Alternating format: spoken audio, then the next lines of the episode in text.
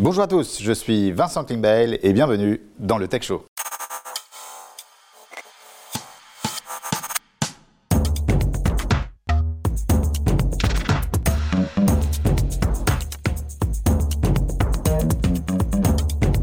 Amis, quel plaisir de vous retrouver encore une fois pour ce nouveau Tech Show. Alors vous le savez, le Tech Show, c'est votre rendez-vous mensuel autour du numérique, de la tech et des startups. Chaque mois, nous recevons une célébrité du monde du digital. Mais avant de vous dévoiler la personnalité qui va nous rejoindre en plateau, voici le sommaire de l'émission. Aujourd'hui dans le Tech Show, Renaud Simard viendra nous parler de l'art de briser la glace en public, Mode Up nous parlera de la puissance de Pinterest, Mickaël Finel nous expliquera la gamification des process de recrutement, Edouard Ducré abordera le thème des notifications push, mais aussi des jeux, des interviews, des surprises pour notre invité. C'est tout de suite dans le Tech Show. Mon invité a un parcours exceptionnel. Né au Cambodge, issu d'une famille d'origine sino-vietnamienne, il arrive en France à l'âge de 5 ans. Véritable geek passionné par les nouvelles technologies, c'est en 1993 qu'il rentre presque par hasard à la FNAC en tant que simple vendeur. Il en ressort sept ans plus tard en tant que cadre dirigeant. Puis en 2000, il redémarre à zéro et fait partie de l'équipe fondatrice de la licorne Pixmania où il restera plus de 12 ans. Après avoir été directeur général de showroom privé, directeur général de Stuart, il investit dans de nombreuses startups. Il est aujourd'hui le General Manager France de Scalapay, un fleuron de la fintech italienne. Pinky Wang est notre invité. Bonjour Pinky. Salut Vincent. Je suis ravi, ravi de te, recevoir euh, au Tech Show. C'est un honneur, c'est un honneur. Alors, euh, Pinky, on va le, découvrir, hein, euh, mais on en a parlé un peu dans, ton introduction. Il y a quelque chose d'exceptionnel, je trouve, dans, ton parcours. c'est qu'à chaque fois que tu rentres dans une société, quelques mois, quelques années plus tard, elle dépasse le milliard. Donc, on va prendre l'exemple de Pixmania, qui a fait, je crois, plus d'un milliard de, de chiffre d'affaires. Ensuite, tu vas chez Showroom Privé, qui a approché aussi le milliard de chiffre d'affaires. Tu vas chez Stuart, pareil. Euh, donc nous, la question qu'on se pose, c'est est-ce que euh, tu es un porte-bonheur ou est-ce que c'est quand tu rentres dans une société, c'est simplement grâce à toi que ça devient une licorne Merci pour, le, pour, le, pour cette image. Mais non, la réalité, c'est que je pense que c'est moi qui ai de la chance de rencontrer vraiment des entrepreneurs à chaque fois. Alors c'est vrai qu'on la provoque un petit peu, mais, mais, mais c'est ça. À chaque fois, j'ai eu la chance d'avoir des, des, vrais entrepreneurs à mes côtés. Alors Pinky, tu es aujourd'hui euh, directeur général France de Scalapay. Est-ce que tu peux nous présenter Scalapay? Je crois que ce n'est pas une banque, euh, mais c'est une appli, euh, un service. Est-ce que tu peux nous présenter ce qu'est Scalapay alors, Scalapay, c'est effectivement pas du tout une banque. On est né dans la fintech, donc ça veut dire qu'on a des data scientists. On a une mission, c'est aider les marchands à augmenter le taux de conversion et à augmenter leur panier moyen. Et, et finalement, le projet qui a démarré il y a deux ans, ça a été de se dire qu'on va offrir aux clients la possibilité de payer en trois fois sans frais donc jamais payant pour le client. Et on a inventé ce qu'on appelle le slow payment, parce qu'on est une boîte italienne et qu'on aime bien la slow food. Et donc ça veut dire que quand tu devais payer un produit à 90 euros, on te dit 3 fois 30 euros. C'est aussi simple que ça. Euh, est-ce que tu peux nous donner quelques chiffres euh, sur euh, Scalapay? Je crois que vous avez fait une levée impressionnante. oui, alors c'est, on regarde souvent ce genre de choses, mais on a. Alors d'abord, c'est une boîte qui est très jeune. On a démarré il y a un peu plus de deux ans. moi, j'ai rejoint il y a huit mois. et très vite, de ce concept. On est devenu très vite le leader, en, en tout cas un acteur significatif en Italie. D'accord. On a fait 48 millions de dollars en amorce. D'accord. Donc Ensuite, 48 millions de dollars de levée. De levée avec des investisseurs. D'accord. Donc c'est pas encore une série A. Et puis on a fait une série A menée par Tiger, qui est une, un fonds euh, très significatif aux États-Unis, donc là de 155 millions de dollars. 155 millions de dollars. Donc, déjà 200, millions, euh, déjà euh, de levée. D'accord. Vous êtes présent dans plusieurs pays? On a démarré, alors effectivement, moi je gère euh, tout l'Europe. Donc on a bien l'Italie où on est bien implanté et on veut devenir euh, en tout cas un acteur significatif en Europe du Sud. Ça veut dire France, Italie, Espagne, Portugal et on est aussi déjà en Allemagne. D'accord. Et vous êtes combien de personnes aujourd'hui? Quand je suis arrivé il y a 8 mois, on était euh, allez, 50. D'accord. On est maintenant 150 et on doit recruter à peu près 300 personnes encore cette année. Waouh, c'est vraiment impressionnant. C'est, tu as toujours dans, des entreprises en fait en hypercroissance. Tu as l'habitude de l'hypercroissance. Mais en fait, je trouve ça excitant. Si tu veux, l'hypercroissance, et alors, euh, c'est vrai que dans mon parcours, on a oublié un truc, c'est que je suis revenu temporairement dans une partie qui est le retail, euh, chez Fashion Cube. C'est vrai. Donc la famille Muet que j'ai adoré. Euh, et c'est vrai qu'on n'est pas dans les mêmes ratios. C'est-à-dire que ce que l'on fait aujourd'hui, c'est toujours de se dire pourquoi pas. Et le pourquoi pas est super intéressant. Quand on est revenu dans le retail, on a toujours des questions qui se demandent pourquoi. Et nous, on se dit pourquoi pas. Et donc c'est assez génial parce que le pourquoi pas nous permet d'aller très très vite. Un de tes secrets, c'est le pourquoi pas. C'est ça qui le fait. pourquoi pas. D'accord, bah ça c'est un Tout bon conseil, c'est un très bon conseil. Pinky, on va continuer de parler de, de Scalapay, euh, mais comme tu le sais au Tech Show, on aime bien euh, en savoir plus sur le parcours de l'invité. Donc c'est parti pour l'interview Backstory. Alors Pinky, on- pour cette interview, on t'a fait une petite surprise, donc je te laisse euh, la découvrir. Alors est-ce que, tu, est-ce que tu reconnais euh, cette photo? Alors oui et non. Parce que finalement, quand je suis parti, euh, j'étais très jeune. Alors tu peux nous dire déjà de, de quel pays il s'agit? Bah, bien sûr du, du Cambodge. Du Cambodge, Moi, d'accord je suis né dans la capitale à Phnom Penh, mais très franchement, je me souviens de rien. D'accord, donc ça ne te rappelle pas tant de souvenirs que ça, c'est peut-être euh, Mais je un souvenir euh, d'enfance. Donc, donc tes parents ont fui le Cambodge à cause de, de la guerre civile. Est-ce que tu y es retourné depuis? Pas du tout. Pas du tout, d'accord. Et c'est quelque chose que tu aimerais faire, de Oui, retourner évidemment, évidemment. Mais, mais, mais j'ai eu une, une enfance finalement euh, très heureuse. Je suis le dernier d'une très grande famille. hein. J'ai huit frères et sœurs. Waouh, Et je suis le plus petit. D'accord. Le gâté. Le, le chouchouté. Le chouchouté. D'accord. Donc dans cette interview, on a essayé de, de reprendre les éléments, les éléments clés de ton parcours. Euh, et on a un nouveau format de l'interview euh, Backstory. Donc ce que je te propose, c'est que je vais commencer une phrase et puis tu la termines. Est-ce que ça te va? Bien sûr. Très bien. Alors je m'appelle Pinky Wang et je suis arrivé en France à l'âge de 5 ans. 5 ans, parfait. Euh, et quand j'étais petit, je voulais être Pompier. pompier, d'accord. Et alors, t'as as abandonné après à, à 7 ans, 8 ans peut-être cette idée? Non, j'ai abandonné très très vite en fait. D'accord. Euh, je fais mes études. Je fais pas beaucoup d'études. D'accord. Surtout. D'accord. J'ai quand même mon bac. D'accord. J'ai un peu galéré. Ok. Et puis finalement, je suis arrivé à la fac. J'ai rencontré beaucoup de copains. D'accord, tu étais à, Panthéon-Sorbonne, si nos informations sont justes. Et ouais, c'est bien ça, tu es bien renseigné. Et, et tous mes copains sont devenus euh, traders, D'accord. géraient des banques. Et moi, j'étais un peu le, le petit euh, canard boiteux. J'ai décidé d'aller travailler directement. D'accord. Bah, finalement, tu as bien fait parce que tu as quand même eu un parcours exceptionnel. Donc, tu commences à faire quelques petits boulots. Alors, je fais quelques petits boulots, mais toujours tourner autour d'une passion. D'accord. c'est- pas une blague. J'étais vraiment un joueur de fou. D'accord. comme beaucoup de Chinois d'ailleurs, mais euh, c'est un peu caricatural. Quel Je genre de, quel genre de jeu Ouais. Écoute, je suis né avec les, les jeux vidéo, Les vidéos, je suis né les- avec euh, les, euh, les consoles de jeux, je suis né avec les premiers PC euh, arrivés en France. Est-ce que tu penses que ça, le fait d'être joueur, ça peut aider dans, ça a aidé dans ta carrière de, Alors, professionnel Je suis intimement convaincu que le jeu, c'est essentiel et c'est ce que je dis aussi un petit peu à, à- à mon fils. Parce qu'en fait, l'intérêt du jeu, de la gamification, c'est qu'on passe des étapes assez vite. Et c'est super gratifiant. Et donc le fait de jouer, d'essayer d'atteindre des étapes et de faire du level up, c'est un petit peu ma vie. Donc en 93, tu tombes sur une offre d'emploi et tu, tu commences. Tu parles de Pixmania? Non, juste avant. Ah, juste avant, mais oui, mais tu vois, T'as été en ça- 93. ça- c'est tellement loin. D'accord, d'accord. je, je- je suis tellement joueur que je me dis, je tombe sur une petite annonce et c'était l'ouverture de la Fnac Micro. D'accord. Donc dans les jeux vidéo. Et Dans donc les t'as jeux commencé, vidéo, et me dis, commencé à la génial. FNAC. D'accord. Et je démarre en tant que vendeur. D'accord. Et donc après, petit à petit, tu as, gravé les échelons. Et puis là, on arrive en 2000, effectivement. Et là, c'est une aventure formidable qui commence, puisque en 2000, euh, tu rejoins l'aventure. Pixmania. Pixmania. Et il faut se souvenir qu'en 2000, il y avait Amazon qui pointait le bout du nez. Déjà, un petit peu pas très loin. Mais dans les années 2000, c'était incroyable. On était dans, un peu dans la bulle. Et on avait toutes des sociétés que, que les jeunes de moins, de moins de 20 ans ont carrément oubliées. hein. On avait les eBay, on avait les Kelkoo, on avait toutes ces boîtes qui étaient incroyables. Ah, eBay, Et on l'a pas oublié, ça existe toujours quand même. Oui, mais on en parle moins quand même. C'est vrai, c'est vrai. Et donc, en Pixmania, vous êtes monté euh, à quel chiffre d'affaires, quelle croissance Fais-nous euh, fais-nous rêver? Euh, Pixmania, c'est l'histoire d'une vie. C'est probablement là où j'ai le plus appris euh, avec les deux frères, hein, que je salue, euh, Steve et Jean-Émile Rosenblum. On a vu passer peut-être 3000, 5000 collaborateurs, euh, mais on est surtout parti de zéro. Et c'est là où j'ai appris que tout était possible. Et, si tu poses la question à Jean-Émile, je pense qu'il il- il va dire la même chose, c'est que tout est possible. On, était, on a démarré, on était 3, 4, on est arrivé à plein, plein, plein de bonhommes, on est parti de zéro et on a fini euh, quasiment un milliard euh, d'euros de chiffre milliard de d'affaires chiffre d'affaires en combien de temps présent dans 23 pays en Europe.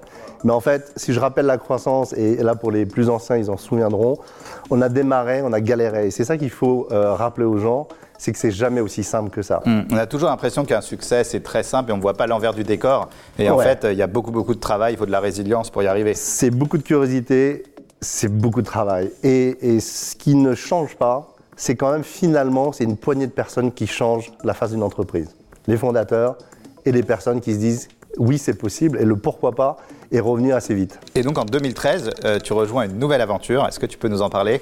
Oui, là c'est toujours pareil, c'est un petit peu le hasard. Euh, alors que je m'apprêtais à, à faire un bon break, euh, je revois, je rencontre David Dayan, euh, mais surtout Thierry Petit. D'accord. Enfin d'ailleurs c'est plutôt l'inverse. Je, je re- revois Thierry Petit, puis après David. qui sont les, les, les- qui sont les fondateurs de euh, showroom privé qu'on connaît maintenant euh, parfaitement et pareil des, des entrepreneurs incroyables. Ce que j'aime bien, c'est que d'abord des entrepreneurs qui partent de pas grand chose, puisqu'au moment où je crois je rejoins showroom privé, ça devait faire 250 millions d'euros. D'accord. Puis surtout euh, dans un secteur qui était très concurrentiel et puis surtout tenu par un très gros qui était euh, qu'est vente privée ou VP aujourd'hui. Hmm. Et donc gros challenge. Comment aller titiller euh, le gros du marché? Et, et là je me dis euh, c'est incroyable, allons-y, euh, faisons ça. Hmm.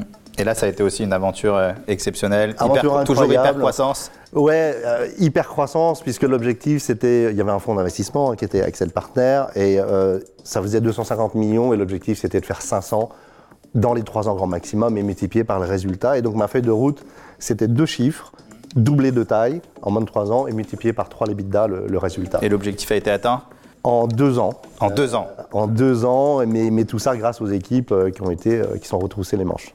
Exceptionnel. Et donc, après cette expérience showroom privé, tu rejoins encore une nouvelle société qui démarre de zéro et qui a connu l'hypercroissance, c'est hmm, C'est Stuart. Stuart. Un Stuart, c'est pareil, c'est de la techno, mais c'est la revisite du euh, dernier kilomètre. Donc ce qu'on peut appeler le last mile delivery. D'accord. Et c'est à une époque où euh, on a connu les C'est des livreurs dans la. France entière qui vont pouvoir livrer euh, Ouais. euh, à des particuliers. On, on- on connaît les livreurs qui sont collés à des plateformes de, de, de, de- food tech. Type Ouais. Deliveroo, Uber Eats. Mais le, Stuart avait une autre ambition, c'était de rendre la, le transport en ville beaucoup plus vert. Ça, c'était le premier point. Donc, c'était d'abord une flotte de vélos et de, de- de- de scooters électriques. Mais surtout, c'était pas valable que pour la food tech. C'est-à-dire que si tu avais besoin de livrer euh, cette tasse euh, dans le 9e arrondissement, tu aurais pu appeler un, Un livreur qui vient et qui un livre la qui tasse. vient et qui va livrer. Donc, c'est vraiment à la demande. Et pareil, alors hypercroissance, fais-nous encore rêver, parce que là, c'est la troisième société qui va encore exploser. Ouais, ça va super vite. Et en fait, euh, peut-être que là, le- dans, les, dans les apprentissages de ces types de boîtes, ils avaient levé très vite. D'accord. Euh, quasiment 20 millions d'euros. Donc pour une start-up qui partait de, de- de nulle part, c'était incroyable. Euh, et l'objectif, c'était de consolider assez vite. Mais euh, c'était très fort dans la food tech. Et, mais c'était pas partout ailleurs. Et puis finalement, mon objectif, ça a été de se dire, OK, faisons des deals vraiment très gros, Monoprix, les autres. Et, et c'est devenu très gros. C'est-à-dire que ça a été multiplié, le volume a été multiplié en moins d'un an, euh, quasiment par 5. Waouh. et puis, bah, en fait, ça a lancé la machine. Du coup, est-ce que là, on voit euh, trois expériences euh, d'hypercroissance, une quatrième maintenant avec Scalaped, dont on va parler plus en détail après. Euh, quels seraient, toi, tes conseils que tu pourrais donner à des start à des entrepreneurs, soit qui veulent connaître l'hypercroissance, soit qui la connaissent? Parce que l'hypercroissance, ça peut être dur à gérer aussi. Bah, L'hypercroissance, oui. Euh, D'abord, c'est dur à gérer. Je ne sais pas si j'ai des conseils à donner parce que je ne me, dis pas euh, assez, euh, assez vieux ou assez sage pour, pour conseiller. Euh, je peux en tout cas donner quelques pistes. Euh, et et dans l'hypercroissance, on, on fait souvent une erreur dans le, dans, dans- lorsqu'on veut faire grandir la boîte très très vite, c'est qu'on oublie souvent l'humain. Donc on met souvent de la finance, on met de la tech, on met un certain nombre de choses. Souvent, ce que je fais dans, dans une boîte euh, d'hypercroissance, c'est de, d'avoir, de gérer le people. C'est on prend de l'avance avec le talent, en détectant les talents, et ça part souvent de là. Ça, c'est vraiment le premier conseil. D'accord. Le- enfin, en tout cas, première recommandation. Et la deuxième, c'est vraiment d'être très très pragmatique. C'est-à-dire que les plans euh, trop loin n'ont pas de sens. Euh, c'est-à-dire faire un plan à trois ans sur Vous, c'est des Excel. BP à un an quand on est en hypercroissance. Bien sûr, il faut tirer le fil rouge. Il faut qu'on rêve toujours. Il faut être, troisième point, très très ambitieux. Euh, par expérience, quand on dit qu'on va faire 100, on va retenir que 100. Quand on dit qu'on va faire 150, on va tout faire pour faire 150. Et le quatrième point, c'est vraiment de limiter ça dans le temps. Et, souvent, maintenant, euh, par expérience, et c'est peut-être un, gros apprentissage de, Pixmania, c'est que quand on est dans une boîte à l'intérieur, on est un peu perfectionniste et on ne veut que continuer à améliorer les choses. Euh, et on se dit, on oublie un petit peu la concurrence. Et ce qui est important, c'est de dire, OK, en trois ans, qu'est-ce que je vais achever? Et en trois ans, on rebat les cartes. Et ça permet de se dire que en un an, on met en, place les choses pour accélérer. La deuxième année, on y va à fond. Troisième, il y a le résultat. En dessous, c'est jamais très réaliste. C'est-à-dire que l'hypercroissance en se disant je vais faire 0, 100 en une année, c'est faux, on n'a pas le temps de construire. Donc euh, ensuite, après euh, cette expérience euh, fantastique Stuart, avant d'entrer chez Scalapay ou en parallèle, tu es aussi un, business angel. Tu investis dans beaucoup de boîtes. Donc est-ce que tu peux, est-ce que tu peux nous en parler? Oui, écoute, je pense que c'est c'est une passion ou c'est Oui, ouais, alors c'est une passion et j'en ai fait un peu, j'en fais un peu moins en ce moment parce que je suis très occupé. Mais je pense que c'est toujours important de, de, de give back. Ça, c'est vrai. Il faut rendre le système euh, du capital ne peut fonctionner que si on redistribue. Euh, c'est pas possible de garder euh, et donc accompagner l'entrepreneuriat, euh, c'est évidemment, c'est évidemment clé. Et donc j'ai quelques quelques boîtes que j'adore et puis c'est vrai que j'ai, avant de revenir, j'ai revu l'interview que tu avais faite avec Marc et puis je ne vais pas trop parler de Cosmo Connected que tu connais bien, mais ça fait partie des boîtes que, que j'affectionne beaucoup. D'accord. Et donc ensuite, dernière dernière actualité, donc tu intègres Scalapay. Euh, alors, on va en parler euh, plus en détail, euh, mais alors, Scalapé, donc là, au bout de 8 mois, quel est ton rapport d'étonnement Alors, Scalapé, c'est probablement, j'adore parce que c'est une vraie pépite. D'abord, c'est toujours pareil, il a des fondateurs, des cofondateurs. Donc, je salue Johnny Mitrewski en Australie qui rencontre Simone Mancini, qui, comme son nom l'indique, est d'origine italienne. Ils se rencontrent en Australie terre de l'Afterpay, qui est donc euh, un des Afterpay, qui est un, confrère, euh, qui est leader mondial aussi dans, le paiement fractionné. Ils se rencontrent et puis ils partent une idée. Puis un troisième les rejoint, Raphaël que je salue, euh, qui était à Londres. D'accord. Puis ils montent euh, Scalapay de rien. Et ce qui est important, c'est que là, on parle bien d'hypercroissance. Ça n'existe que depuis deux ans, un peu plus, deux ans et demi. Et d'une page blanche, ils se disent comment est-ce que je vais faire les choses et c'est quoi la prochaine entreprise que je vais faire. Hmm.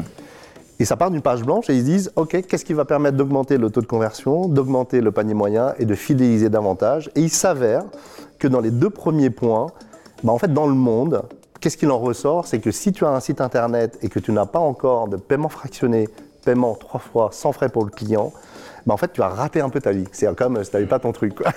C'est comme si tu n'avais pas ton, ta, Rolex euh, avant 50 ans. Mais, et donc, Scalapé est parti de là. Et pourquoi je dis c'est génial, il faut y aller? Un, c'est vieux comme le monde.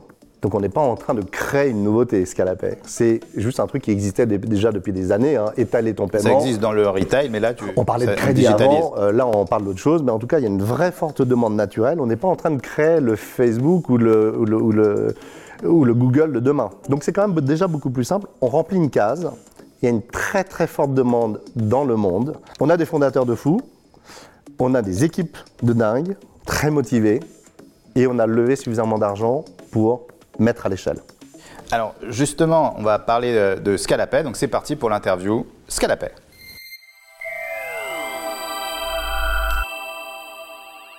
Alors Pinky, on va parler plus en détail de ce qu'elle appelle. Alors est-ce que tu peux nous expliquer comment ça fonctionne? Euh, Est-ce que je dois souscrire à un abonnement? Est-ce qu'on doit télécharger une, application? Ou est-ce que c'est directement sur le site du, e-commerçant? Alors d'abord c'est un truc qui existe pour la partie online et pour les magasins.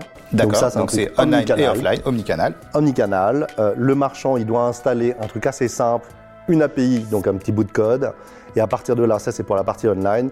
Et donc sur la fiche produit, tu vas voir Scalapay le produit qui vaut tant ou trois fois tant avec Scalapay. Quand tu as fait ça, le client, toi, si tu as envie d'utiliser, tu cliques dessus, tu as quelques champs à remplir et, tu et on te dit au bout de trois secondes, oui, on accepte l'étalement du paiement ou pas. Et c'est aussi simple que ça. Et dans quel cas tu peux ne pas accepter euh, l'étalement? Ça arrive, ça arrive. Dans quel cas? Ah, il y, a, plusieurs cas, mais c'est important de, se dire qu'on n'est pas là pour créer du surendettement. D'accord. Ça, c'est un vrai sujet euh, qui est en ce moment un peu partout en Europe et dans le monde. Hein. Quand il y a un prospect qui est surendetté, vous pouvez refuser le paiement en trois fois ah oui, complètement. D'accord, complètement. D'accord. Euh, est-ce que ça fonctionne donc, euh, donc tu disais online et tu peux nous expliquer offline, donc chez un commerçant? Ouais, offline, on a à peu près le même principe, en tout cas pour le client final qui voit euh, Scalapay existant. Donc il y a des chevalets, il y a ce qu'on veut. mais on a plusieurs principes c'est soit il scanne un QR code, il remplit son truc à l'avance et il présente le QR code euh, au marchand à la caisse qui a juste à scanner le QR code et il dit c'est bon, validé ou pas validé. Donc même principe. D'accord. On a ça et puis on a d'autres euh, d'autres systèmes et c'est très simple. D'accord. Est-ce que tu peux nous expliquer le modèle économique? Puisque si je comprends bien, pour le client c'est gratuit. Oui. Euh, donc quel est le, le- comment vous gagnez de l'argent? Alors, d'abord, le marchand gagne de l'argent. D'accord. Euh, Qu'est-ce tout le monde gagne de l'argent en fait. Bah, Tout le monde gagne de l'argent. Non, tout le monde gagne de l'argent. Le client, on a d'abord un client satisfait. On a une super note euh, Trustpilot, un 4,9 sur 5. Euh, parce que d'abord, oui, c'est gratuit, on lui rend service. On lui dit, bah écoute, profite du slow payment. Étale ton truc. Sans frais pour toi. Le marchand, qu'est-ce qu'on lui offre? On lui offre un taux de conversion de l'ordre de 10-12% en plus et un panier moyen qui augmente de 30 à 50%.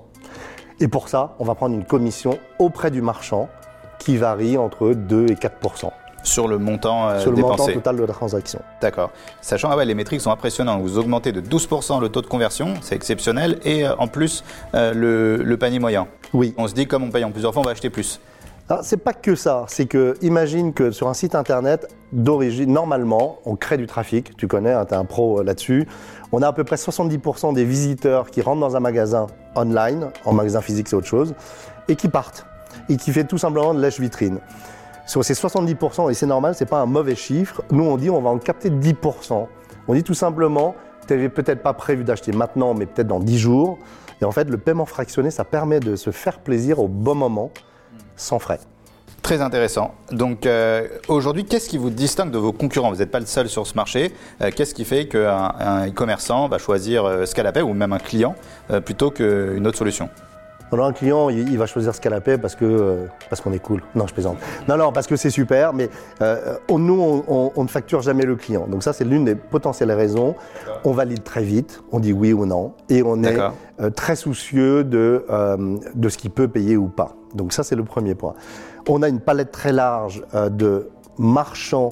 euh, pour lequel en fait il se fait des plaisirs, on n'est pas dans le crédit. Hein. C'est, je rappelle ce, ce C'est vrai processus. qu'il y a des concurrents qui sont dans le crédit et qui, et qui ont Ouais, ça comme nous, business nous, on model. pas dans vous, le vous paiement pas dix du fois tout. ou, très- ou- ou- Ah bah plusieurs fois. fait partie de nos questions. Voilà, on, on ne le fera pas. Et Quel est le type d'achat justement que, que l'on paye en trois fois?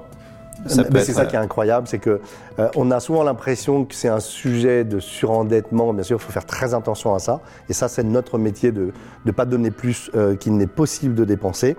Euh, mais les petits plaisirs, nous, c'est contrairement à d'autres confrères qui avaient positionné un minimum d'achat, nous, on déclenche le paiement en trois fois, visible, à partir de 5 euros.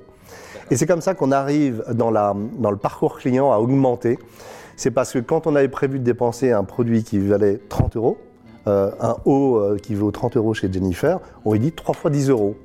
Et de cette mécanique, on se dit, bah, finalement, oui, je peux me faire un petit plaisir en plus, acheter finalement un panier à 45. Et la différence, tu le sais, si tu fais bien tes maths, c'est 3 fois 10 ou 3 fois 15. Hmm. Et tout ça, c'est toujours gratuit. Donc, euh, c'est ça notre type d'achat. Pinky, je vais désormais laisser la parole à Renaud Simard, qui est DG de la société Proximum 365 et qui va nous proposer une chronique inédite. Il va nous parler de l'icebreaking, euh, donc l'art de briser la glace. Bah, J'ai hâte de découvrir ça. Donc sans attendre, c'est parti pour la chronique de Renaud de Proximum.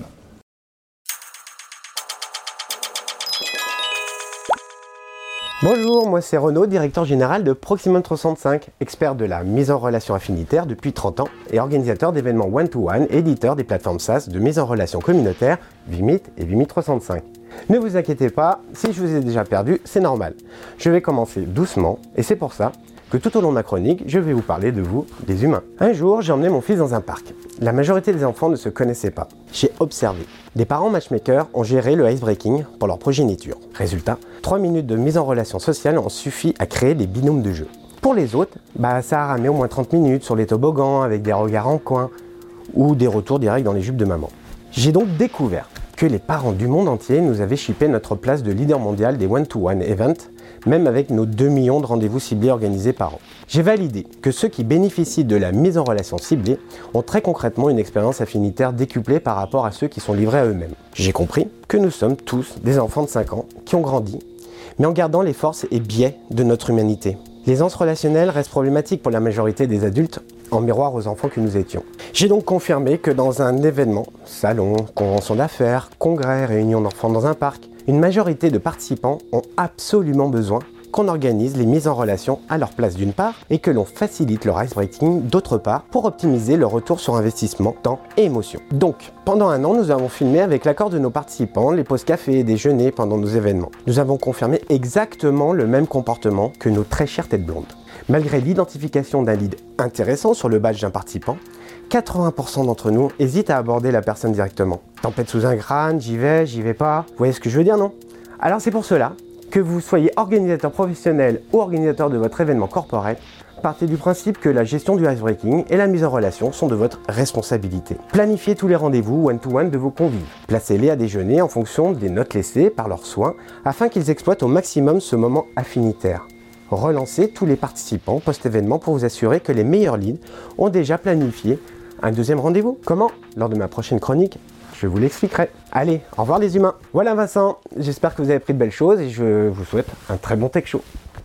Merci beaucoup Renaud de, la société euh, Proximum. Pinky, on sait que quand on rentre dans une société, euh, on se doit d'être un minimum corpo, n'est-ce pas? D'ailleurs, je vois que tu as un, polo scalapé, donc tu es ah déjà, tu es un peu, euh, tu es un peu corpo. Eh bien, c'est ce qu'on va découvrir maintenant dans l'interview corpo ou pas corpo.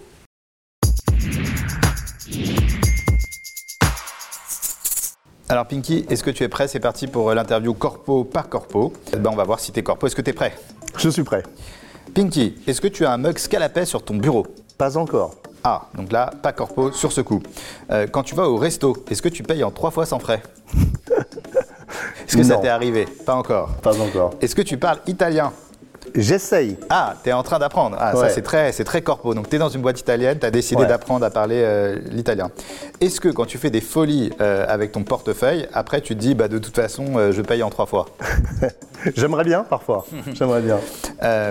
Est-ce que tous les midis chez Scalapé, c'est pizza pâte? Non, parce que. Mais on pourrait, on pourrait. On pourrait pour prendre Un, petit verre, une journée ah, non, Non, ce qu'on a installé, c'est les apéritivos. D'accord. Donc ah, c'est quand même super sympa. On considère que c'est corpo. C'est corpo. Euh, est-ce que quand tu vas chez ton banquier, tu lui parles de Scalapé euh, bah, Je parle plus au banquier en fait. Tout est en ligne. Maintenant tout est en ligne. C'est ça. Ah, d'accord. Très bonne réponse d'expert euh, du digital. Est-ce que euh, tu as fait tes cadeaux de Noël en trois fois sans frais? Je. Alors en partie. D'accord. Ah, c'est très corpo ça. C'est très corpo. Très corpo. alors, pour rien te cacher, c'est qu'on a, on a offert euh, euh, une petite cagnotte à, l'ensemble des de nos talents euh, scalapés. D'accord. Donc on leur dit, bah, testez si vous ne l'avez pas encore fait. Et donc du coup, tu as scalapayé. Et on va scalapayer. Euh, quand tu vas chez ton dentiste, est-ce que tu lui demandes de te faire tes dents en trois fois? euh, ah, c'est une bonne idée. Tiens, je vais lui proposer. Tu vas lui proposer. Est-ce que chez Picard, euh, il fait trop frais pour payer sans frais? Ça rime. J'adore, j'adore. Euh, et enfin, dernière question pour voir si vous êtes vraiment corpo. Est-ce que vous payez vos salariés en plusieurs fois? Oui, 12 fois par an. 12 fois par an, d'accord. Bien répondu. En tout cas, je vois que tu es assez corpo. merci beaucoup de t'être prêté à ce jeu.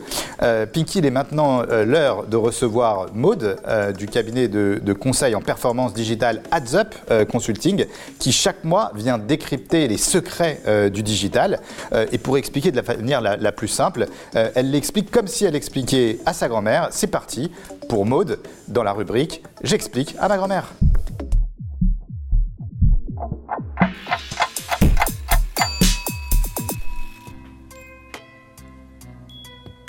Vous voyez où je veux en venir? Vincent, aujourd'hui je vais vous parler de Pinterest. Sais-tu que Pinterest peut aider votre marque à augmenter vos ventes, votre visibilité et améliorer votre SEO Parfait, parce que c'est le sujet de ma chronique. Alors Pinterest joue ce rôle merveilleux d'inspiration dans nos quotidiens et comptait déjà fin 2021 quelques 454 millions d'utilisateurs actifs par mois. Mais autant vous dire qu'aujourd'hui, je ne suis pas là pour vous parler de l'inspiration déco de mon salon trouvé sur Pinterest ou du tableau euh, spécial euh, chien mignon que j'ai dessus, mais plutôt pour vous parler des opportunités business assez méconnues que peut présenter la plateforme grâce à l'appui du tenez-vous bien, mamie, Vincent, tout le monde se tient bien, du SEO. Euh, avant de commencer, tout d'abord, je me présente. Salut à tous, moi c'est Maud Berenzoom. Je suis directrice associée du cabinet de conseil en performance digitale à Zep Consulting. Aujourd'hui, je vous parle de la puissance du SEO sur Pinterest et je vous ai même listé à la fin quatre étapes très concrètes pour augmenter vos performances sur le levier. Ben voilà, alors ce que dit Vincent, il me dit euh, Pinterest est un réseau social. Ben non Vincent, c'est un petit peu euh, l'a priori que tout le monde a et Pinterest en fait c'est plutôt euh, décrit comme un moteur de recherche visuelle qui fonctionne en fait grâce à un algorithme qu'on appelle Smart Feed et qui s'appuie sur plusieurs critères afin de vous proposer du contenu pertinent lors de votre browsing. Et qui de mieux que le SEO pour apprivoiser un algorithme Alors Alors comment ça marche? Bah, Google en fait va référencer les contenus Pinterest dans ses résultats organiques, mais aussi dans ses carousels d'images. Donc en fait vos contenus vont profiter d'une double exposition. En parallèle, hein, pensez-y toujours, ne négligez jamais l'analyse des SERP en SEO. Ça c'est vraiment une étape indispensable pour détecter les opportunités business. En parlant de business, voici deux objectifs, entre autres, hein, je n'ai pas eu le temps de tous vous les citer, que vous pourrez atteindre grâce au duo SEO plus Pinterest. Le petit 1, c'est augmenter le trafic vers votre site. Il faut savoir qu'une épingle, on appelle ça aussi un pin, hein, qu'il soit image ou vidéo, il est toujours associé à une page de destination, à un URL. Donc concrètement, après une requête, l'internaute il a besoin d'exactement un clic avant de passer du pin sur son feed à votre site directement. Voilà pourquoi s'assurer d'une belle visibilité sur Pinterest, c'est aussi acquérir du trafic supplémentaire sur votre site. Le petit 2, c'est rencontrer une nouvelle audience. Alors si vous vous demandez quelles sont les catégories les plus recherchées, on compte plus de 8 millions sur la recherche décoration maison, 6,2 sur la mode ou encore 5,8 millions sur la beauté. La plateforme, elle abreuve vraiment les internautes et même mamie d'ailleurs en idées, tendances et découvertes sur les sujets. Et c'est là en fait que votre marque elle intervient. Sur Pinterest, la connexion elle se fait naturellement. Vous pouvez ainsi toucher une audience qui est identifiée comme affinitaire assez facilement. Mais tout ce que je vous dis là, c'est à condition d'être présent dans les pages de résultats. Pour info, les épingles elles vont y être classées par ordre de pertinence en s'appuyant bah, sur les critères de l'algorithme et non par ordre chronologique. Ça c'est à avoir en tête. Enfin, la stratégie à mener pour augmenter vos performances, elle va se faire en quatre étapes. Le petit 1, réaliser une analyse sémantique en identifiant bah, vos mots-clés stratégiques. Ça, ça va être la première étape. Le petit 2, c'est réaliser un audit de l'existant et un diagnostic de vos contenus. Le petit 3, c'est déterminer une animation éditoriale avec une récurrence, un type de poste, en prenant bien en compte bah, les recos que vous avez identifiés pendant l'audit. Et enfin, monitorer et piloter. Il y a vraiment du monitoring partout euh, en ads, euh, grâce au dashboard que vous avez à disposition sur Pinterest Analytics. Alors je sais, je suis passée un peu vite, mais si vous voulez en savoir plus, on vous a préparé un guide complet qui récapitule comment vous lancer, les objectifs à atteindre et les différentes étapes pour activer en fait votre stratégie SEO grâce à Pinterest. Euh, je tenais d'ailleurs à remercier les équipes de Pinterest France et le pôle SEO chez Up Consulting que j'ai absolument harcelé pour vous produire ce contenu. Si vous souhaitez que je vous l'envoie, je vous mets le lien de la page quelque part ici euh, pour le récupérer. Vincent, c'est tout pour moi. Je suis presque dans les temps.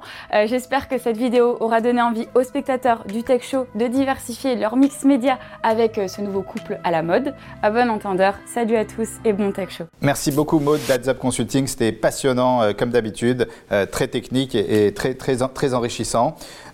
Pinky, on sait que en plus d'être d'être un dirigeant très successful qui a rejoint beaucoup de, de, de belles de belles sociétés, de belles licornes, on peut dire. Tu es aussi à titre privé business angel, tu investis euh, dans, dans quelques sociétés. Euh, et donc c'est la raison pour laquelle on va te faire l'interview J'investis ou j'investis pas. Alors Pinky, tu as été un investisseur. Euh, est-ce qu'on peut parler, tu nous as parlé d'une boîte, peut-être d'une ou deux autres boîtes dans lesquelles tu as, tu as investi? Euh, oui, j'ai beaucoup cru à. Il y a une autre boîte qui s'appelle euh, les, les Cachotières, que j'aime beaucoup, euh, qui euh, fait de la location de, de vêtements. D'accord, location de, de, de, vêtements. Je salue. Ok, donc maintenant, je propose de tester ton instinct d'investisseur, mais aussi, on a vu que tu as quand même rejoint plusieurs licornes, donc tu as senti à chaque fois la société. Donc, est-ce que tu es prêt pour l'interview? J'investis, j'investis pas Carrément prêt. Pinky, je te donne des idées de start-up et tu me dis uniquement sur l'idée si tu investis ou si tu n'investis pas. Clap Clap, une application mobile qui permet d'applaudir euh, à votre place quand vous avez la flemme. J'investis pas. Euh, impôt facile, un logiciel comptable ultra simplifié qui remplit automatiquement tes déclarations d'impôt. J'investis. Euh, Proxy Charge, un boîtier qui recharge en continu tous nos appareils à proximité. Dangereux, mais, mais j'investis. T'investis. Métasport, une salle de sport pour perdre du poids dans le métaverse. Ah, mais carrément. Carrément, Carrément. métaverse, t'y crois à fond? Ouais, ouais, j'y crois. Vous allez vous lancer euh, sur ce secteur peut-être, vous allez vous regarder en tout cas? Forcément. Wafcoin, des animaux virtuels qui s'échangeraient sur un marché blockchain. NFT. NFT, J'investis. t'investis. Tombe Connect, un QR code sur la tombe dans les cimetières pour parler face à face aux défunts. Ça existe presque déjà, ça. D'accord, Donc, euh, non, c'est pas mon truc. d'accord. Internet et c'est tout, donc une offre fibre moins chère où il n'y a pas de téléphone fixe qui sert à rien. Internet et c'est tout. J'investis. T'investis, d'accord. Et ensuite, paye après, un système de paiement où tu peux tout payer mais avec un an d'écart. Scalapay. D'accord. Et donc, ce qu'à la crème, vous allez faire ça aussi? Vous allez peut-être permettre de payer un an d'écart? Euh, C'est beaucoup un an, donc j'investis pas. T'investis pas, d'accord. Et enfin, le Tech Show, une émission sur la tech et le digital. Je te donne mon porte-bonheur. Ah, c'est gentil, merci beaucoup. Merci Pinky. Donc, euh, bon, on a rapidement parlé euh, du métaverse dans cette interview. c'est un sujet qui est plus que jamais à la mode. donc, d'abord, qu'est-ce que tu penses, toi, du, du métaverse? Moi, ça me fascine. Alors, c'est toujours pareil, c'est entre l'admiration et la crainte. Euh, mais métaverse, oui, quand on sort tous ces, toutes ces dérives, parce qu'en fait, on, on, regarde que le mauvais, euh, moi, je pense que euh, c'est une innovation forcément en tant que geek que je vais regarder et que je regarde déjà. Donc, il faut s'y intéresser. Eh bien, dans l'équipe du Tech Show, on a un chroniqueur, une chroniqueuse du Tech Show, euh, qui est notre experte sur le sujet. Donc, c'est euh, Julie, euh, qui va nous parler de la présence des marques dans le métaverse et de la monétisation sous forme de NFT. C'est parti pour la chronique de Julie Jacob.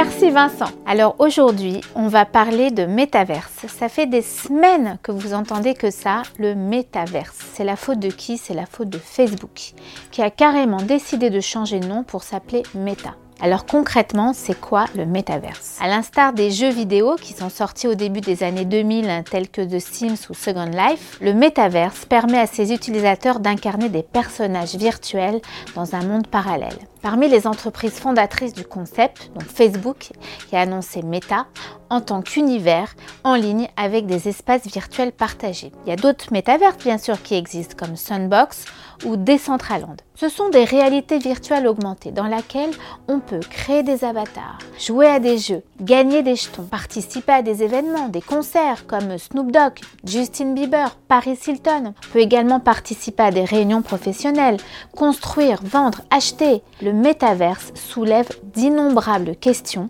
juridiques telles que le droit à l'image ou les attaques, les attaques qui ont lieu dans le métaverse. Alors aujourd'hui, il n'y a pas encore de base légale, il n'y a pas encore de jurisprudence, mais les enjeux sont assez nombreux.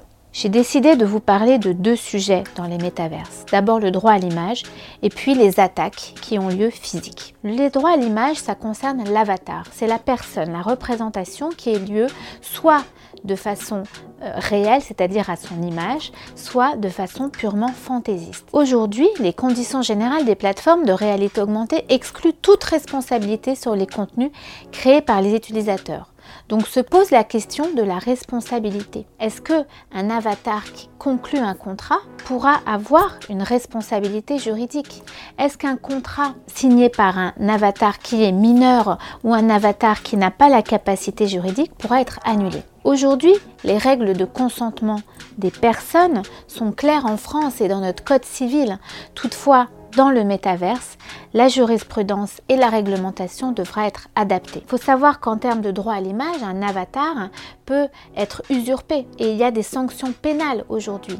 Le fait de porter atteinte à la vie privée ou au droit à l'image d'une personne est puni, puni d'un an d'emprisonnement et de 45 000 euros d'amende. Donc dans le métaverse, il pourrait y avoir des prolongations de ce genre d'infraction et il faudra se poser la question si les mêmes règles peuvent s'appliquer dans les métaverses et est-ce que la règle d'usurpation d'identité devra être encadrée. On va parler aussi des attaques, les attaques racistes, les attaques violentes qui peuvent avoir lieu dans le métaverse. Aux États-Unis, il y a une utilisatrice d'un jeu de réalité augmentée qui a vécu une expérience de viol terrible, virtuelle, avec son avatar. Elle a été agressée sexuellement par son beau-frère. Pas cool la famille. Dans le métaverse de Zuckerberg également, réservé pour l'instant à des bêta-testeurs, il y a déjà des agressions sexuelles, des agressions racistes. Alors vous me direz, c'est comme Facebook, c'est comme Twitter, sauf que non. Là, l'expérience est réelle, comme dans la vraie vie. Dans Horizon Worlds, un métaverse de Meta, une femme a été agressée alors qu'elle se promenait virtuellement dans le centre-ville du jeu. Il y a des questions énormes qui se posent en termes de responsabilité puisqu'il y a des interactions les uns avec les autres. Donc la loi applicable, la loi pénale dans le métaverse va être essentielle. Est-ce qu'il faut considérer que c'est la personne qui crée l'avatar qui est responsable? Est-ce que c'est l'avatar qui sera responsable? Est-ce qu'il faudrait imaginer une personnalité juridique distincte de l'avatar? Eh bien, les plateformes telles que Sandbox euh, prévoient dans leurs conditions générales des clauses où ils ne sont pas responsables. Donc là, se pose la même question qu'avec les réseaux sociaux. Est-ce que la plateforme de métavers sera responsable, sera hébergeur? Est-ce qu'elle va contrôler le contenu? Peut-être qu'il va falloir penser à créer un nouveau statuts, en plus du statut d'éditeur et du statut d'hébergeur, qui vont peut-être pas être complètement adaptés au monde des métaverses. En tout cas, le champ des possibles est ouvert et la législation a un travail énorme devant elle. Merci beaucoup Julie, c'est vraiment euh, passionnant à hein, ce sujet euh, du métaverse. On va, on va suivre de près, mais là on sent qu'il y a une nouvelle révolution euh, qui est en train, qui est en train d'apparaître. Et c'est vrai que je te rejoins sur un point, c'est que chaque fois qu'il y a une avancée technologique, une rupture technologique, il faut toujours trouver le, bon équilibre avec les libertés fondamentales qui peuvent aussi être bafouées. Donc il faut être, vigilant sur, sur tous ces sujets. Pinky, tous les mois, je laisse le plateau à Edwina d'European Digital Group qui aborde des cas concrets sur la problématique de fusion-acquisition euh, je crois que vous avez déjà euh, souvent, euh, dans tes expériences précédentes, racheté des sociétés. Chaque mois, elle interviewe des personnalités du secteur pour qu'on puisse s'améliorer sur la croissance externe, les opérations de croissance externe. C'est parti pour l'interview d'Edwina. Bonjour à tous et bienvenue dans ce nouvel épisode dédié à l'explication des opérations d'investissement. Je reçois aujourd'hui Maître Elodie Dana, cofondatrice et associée du cabinet d'avocats Cover Avocat, exclusivement spécialisé dans le droit social. Bonjour Elodie. Bonjour Edwina. Je suis ravie de te recevoir sur le plateau. Merci beaucoup de m'avoir invitée. Avec plaisir. Elodie, je souhaiterais aborder avec toi les problématiques de droit social auxquelles on fait face dans le cadre des opérations d'investissement. Lorsque vous faites des audits euh, sur une opération, quels sont les principaux sujets que vous vérifiez dans, dans le cadre de ces audits? Très bonne question. Donc, en priorité, nous vérifions le socle contractuel, les contrats de travail, les éventuels avenants et bulletins de salaire. Et on vérifie surtout que l'employeur, en fonction de la taille de l'entreprise, respecte ses obligations légales. Est-ce qu'il y a un règlement intérieur, la mise en place d'institutions représentatives de personnel? Est-ce qu'il y a des accords d'entreprise, l'affichage obligatoire? Certains sujets nécessitent une attention toute particulière. Et notamment, je pense à la durée du travail.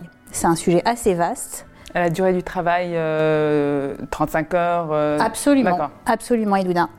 Il arrive que lorsqu'un acquéreur achète une entreprise, il pense que les salariés sont aux 35 heures et au final, dans la réalité, ils travaillent beaucoup plus. Dans certains contrats, et notamment pour les cadres, on prend l'habitude d'indiquer des clauses de forfait, forfait en jour, forfait heure. Cependant, ce sont des clauses qu'il faut vérifier et surtout savoir si elles sont valables en fonction de la convention collective. D'accord. Donc ça, c'est vraiment un point d'attention spécifique, la durée du travail. Il y a aussi la rémunération, et notamment la rémunération variable. Pourquoi?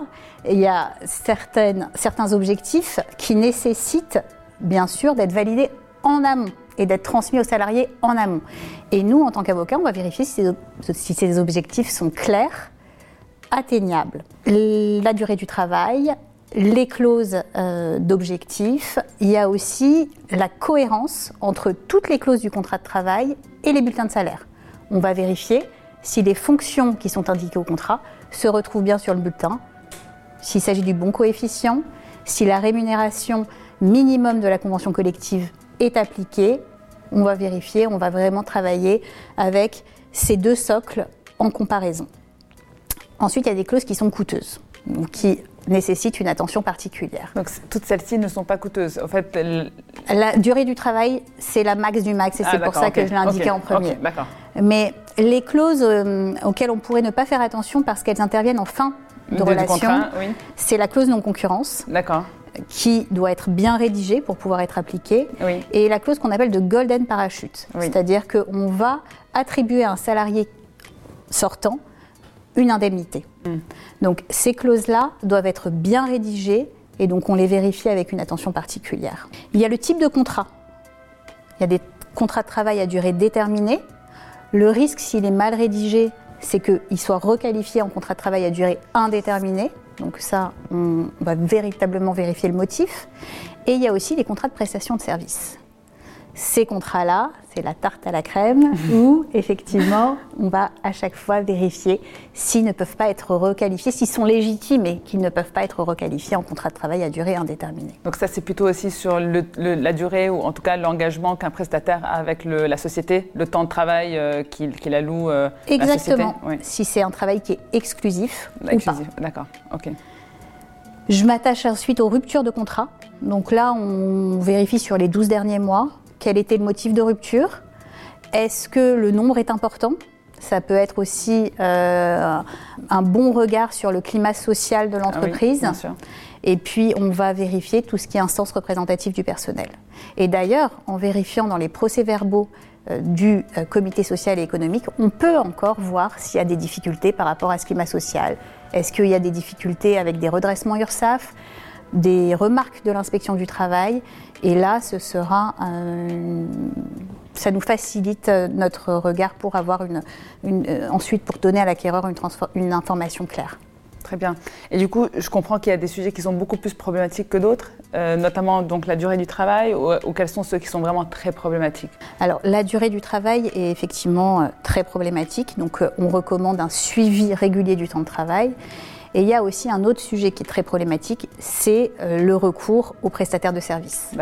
Pourquoi il est très problématique? Parce qu'en matière de coûts, c'est explosif, c'est exponentiel. C'est-à-dire qu'il y a une indemnité qui est allouée, des redressements euh, URSAF, et donc on va notre euh, regard euh, est assez important pour vérifier que le prestataire ne soit pas intégré à un service organisé. Ça veut dire quoi intégrer? Ça veut dire je suis prestataire, mais j'ai le mail de l'entreprise, j'ai la carte de visite de l'entreprise, je travaille tous les jours dans les mêmes locaux, je utilise le matériel de l'entreprise, j'ai les mêmes droits que les salariés finalement.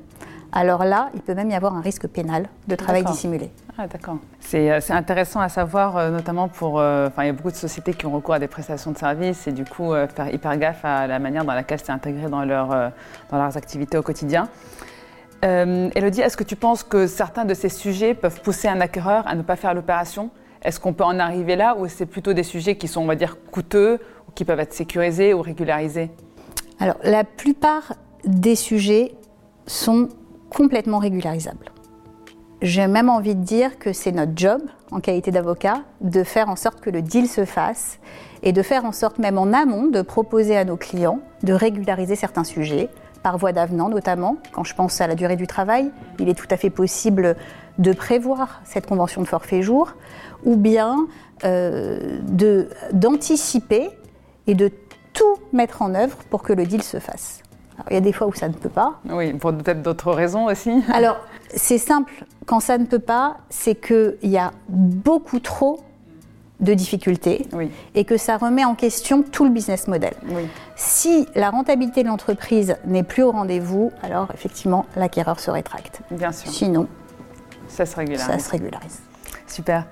Euh, chaque société a ses propres spécificités, euh, mais si on veut donner quelques, euh, on va dire, best practices ou des, des bonnes règles de conduite pour qu'une opération se fasse bien, ou en tout cas qu'une société se prépare pour une opération, est-ce que tu en as quelques-unes?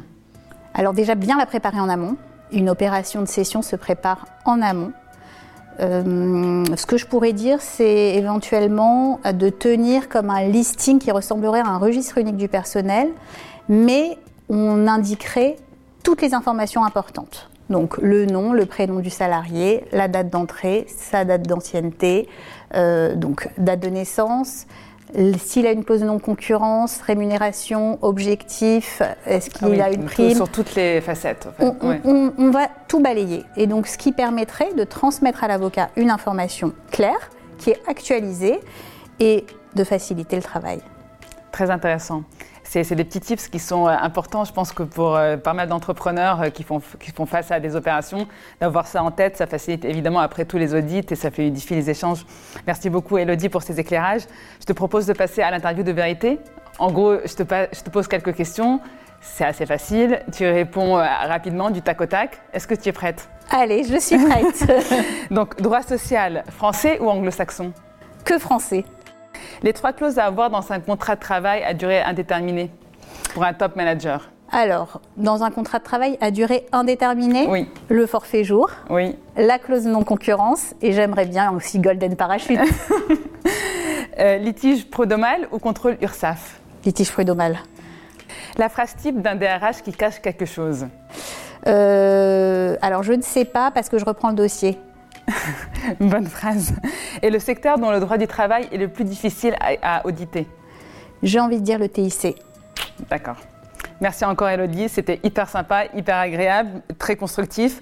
On se dit bientôt dans un nouvel épisode. Vincent, c'est à toi.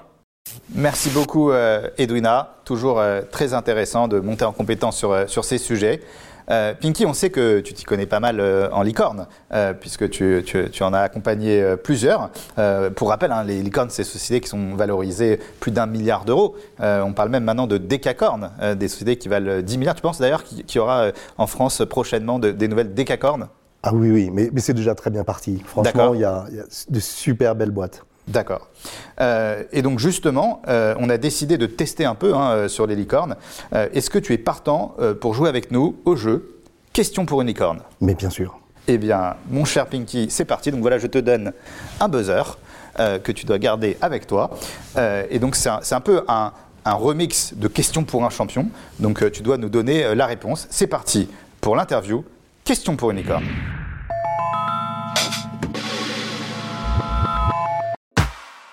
Tu es prêt? Je suis prêt. Plateforme incontournable depuis 2020. Lancée en 2013, je m'impose depuis quelques années dans le paysage de la tech comme une évidence. Je suis une application de mise en relation entre professionnels de santé et patients. Doctolib. Doctolib, c'est gagné. Bravo. Un point déjà pour, euh, pour Pinky. Est-ce que tu es prêt pour la question suivante Bien sûr. Fondée en 2016, l'application compte aujourd'hui pas moins de 150 000 utilisateurs en France et à l'étranger.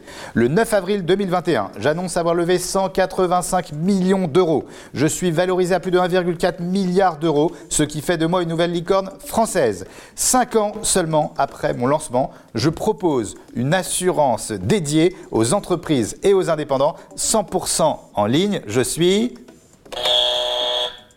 Je suis Pinky. C'est pas possible que Pinky trouve pas ça. Attends, c'est quoi? Je une- suis une assurance, une en ligne. Une assurance en ligne. Luco. Non Attention, la réponse était Alan. Mais oui, j'allais dire Alan. C'était Non, non, Alan. mais- C'était Alan. On ne coupera pas. On ne coupera pas. Il s'est trompé. C'est pas grave. C'était On pour placer continue. Luco euh, des copains. Très bien. Entreprise française, fondée en 2012. Je suis reconnu comme étant le leader mondial de l'édition de logiciels. Mon principal produit est une marketplace plateforme. Des- Miracle. Miracle, c'est gagné Qui a levé combien? Qui vient de lever 472 millions d'euros. Et donc je deviens une licorne en 2020 grâce à une, autre levée de 300 millions de dollars. Je suis Miracle. Euh, belle société. Hein. miracle. Très belle société. Alors un peu plus dur, mais je pense que tu, tu peux trouver. Est-ce que tu es prêt? Je suis prêt. Je suis une start-up française de distribution numérique de musique. J'aide les musiciens et les labels à diffuser Believe. Believe, c'est gagné Oh là là, il est imbattable. On a un expert français de la licorne. Alors, une petite dernière euh, pour voir, un peu plus récente. On va voir si, si, si tu es, si, si t'es un- bien updaté sur toutes, les, sur toutes les levées. Je suis fondé en 2018. Je suis une startup qui évolue dans l'univers du football. Euh, parmi mes principaux investisseurs, on retrouve Benchmark, Axel ou encore Antoine Griezmann. Sora? Sora, c'est gagné Ah, Bravo, bravo ouais. Pinky. C'est un sans faute. Alors vraiment là, euh, c'est exceptionnel. Donc tu es le champion de questions pour une licorne. On est euh, très très très très fiers euh, de toi. Vraiment, félicitations, vraiment un sans faute. Euh, Pinky, je suis euh, très content aujourd'hui car c'est le retour euh, d'un chroniqueur qu'on adore, qui était là dans les premières, premières émissions. C'est Michael Finel, le cofondateur de la société Wold, et qui va nous parler des métiers du digital. Et aujourd'hui, plus précisément, il va nous parler du process de recrutement. Je sais que vous recrutez plus de 300 euh, personnes chez Scalapay. Donc c'est tout de suite la chronique de Michael de Wold.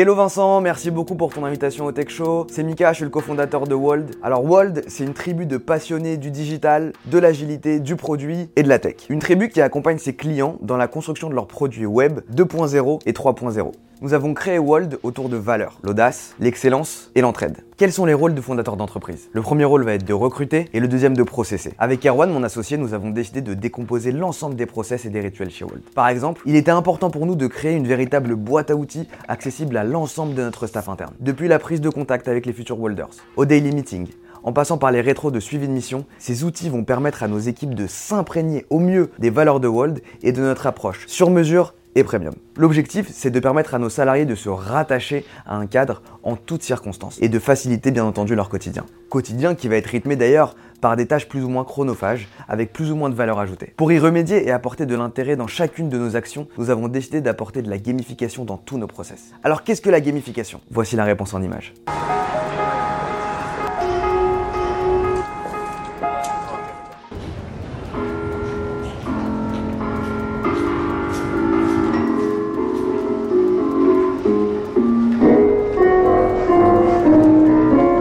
Comme vous avez pu le comprendre dans cette vidéo, la gamification c'est le processus qui va consister à motiver les personnes et à changer leur comportement par la conception de jeux. Chez nous par exemple, nous avons décidé de mettre en place la gamification à tous les niveaux, dans la vie quotidienne de l'entreprise, dans les process de travail et même dans les process de recrutement. Nous avons décidé de casser les codes du recrutement traditionnel parfois trop froid et ne laissant que trop peu de place au naturel des candidats. Pour les libérer et faire ressortir leurs soft skills, nous avons créé les wall cards. Ces 10 cartes représentent chacune un trait de caractère de notre personnalité. Par exemple, la curiosité, la recherche de liberté, le pouvoir. Le candidat pourra donc, durant l'entretien, s'appuyer sur ces cartes pour faire ressortir sa personnalité à travers la présentation de ses différentes expériences professionnelles. Finalement, la gamification à travers les classements, les récits d'histoire ou même les concepts de niveau vont avoir pour conséquence positive de cultiver une certaine singularité et surtout renforcer le sentiment d'appartenance. Merci beaucoup Vincent pour ton invitation, j'espère que la gamification vous a inspiré et puis je vous dis à très vite pour un nouvel épisode. Merci beaucoup, Michael, de la société euh, World. Le recrutement, c'est quelque chose de, très important euh, chez vous. Tu disais que vous, alliez recruter euh, beaucoup de, monde sur 2022. Ouais, c'est peut-être la base en fait, le recrutement. Donc, et, c'est et comme c'est pas une science exacte, c'est là où il faut mettre beaucoup d'efforts. Et, et, se tromper, en fait, quand tu prends le temps, suivant les pays, quand tu as des périodes d'essai ou le temps de recruter et d'accueillir la personne, il peut s'écouler entre un mois, trois mois, six mois. Donc quand on fait une erreur, bah, en fait, quand tu es dans un, dans un truc euh, qui doit aller très vite, quand tu perds trois mois, c'est énorme. Donc il faut vraiment euh, mettre beaucoup d'énergie, ne pas se tromper sur, euh, sur les, les RH. C'est une partie très importante dans très la croissance des startups. C'est de l'humain, donc c'est pas c'est pas une chance. Hein, on dit pas, on n'est pas dans des cases. Donc on essaie de mettre des, des, des, processus qui permettent au moins de nous assurer que ça colle au niveau de, des valeurs dans toutes les boîtes, en tout cas dans lesquelles j'ai pu passer. C'est de s'assurer, ce qu'on on met derrière les soft skills, mais est-ce que ça colle ou pas? Je pense que c'est vraiment essentiel. La technicité, euh, on peut l'acquérir et euh, bah, suivant les niveaux de poste, évidemment, vaut mieux qu'on ait ce qu'on appelle les hard skills, mais euh, il ne faut surtout pas se tromper sur, le, sur les valeurs.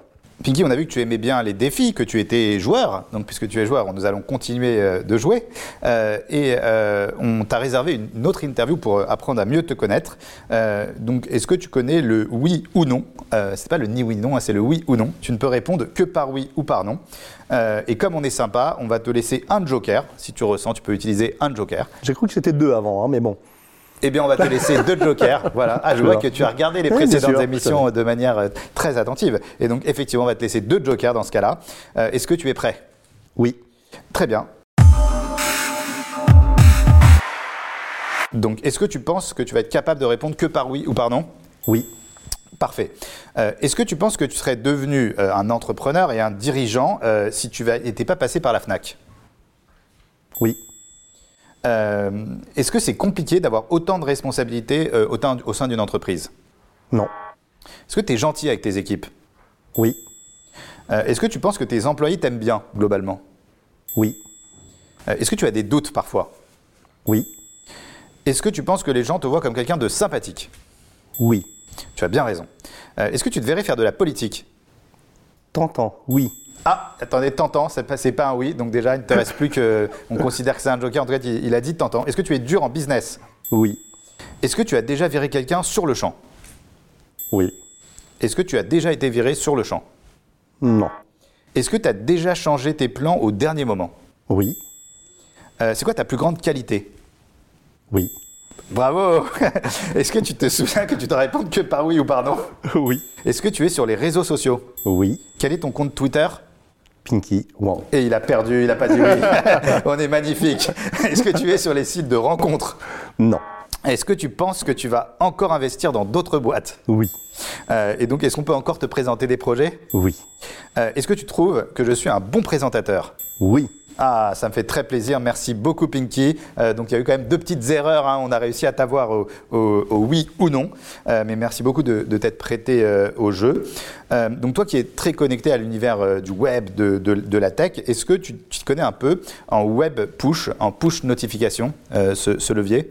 Très peu. Très peu. Eh ben, on va en apprendre un peu plus parce qu'on a demandé à Édouard Ducret, le fondateur d'Adrénalide, euh, de nous expliquer en détail tous les rouages euh, du push, de la push notification. C'est parti euh, pour l'interview d'Adrénalide.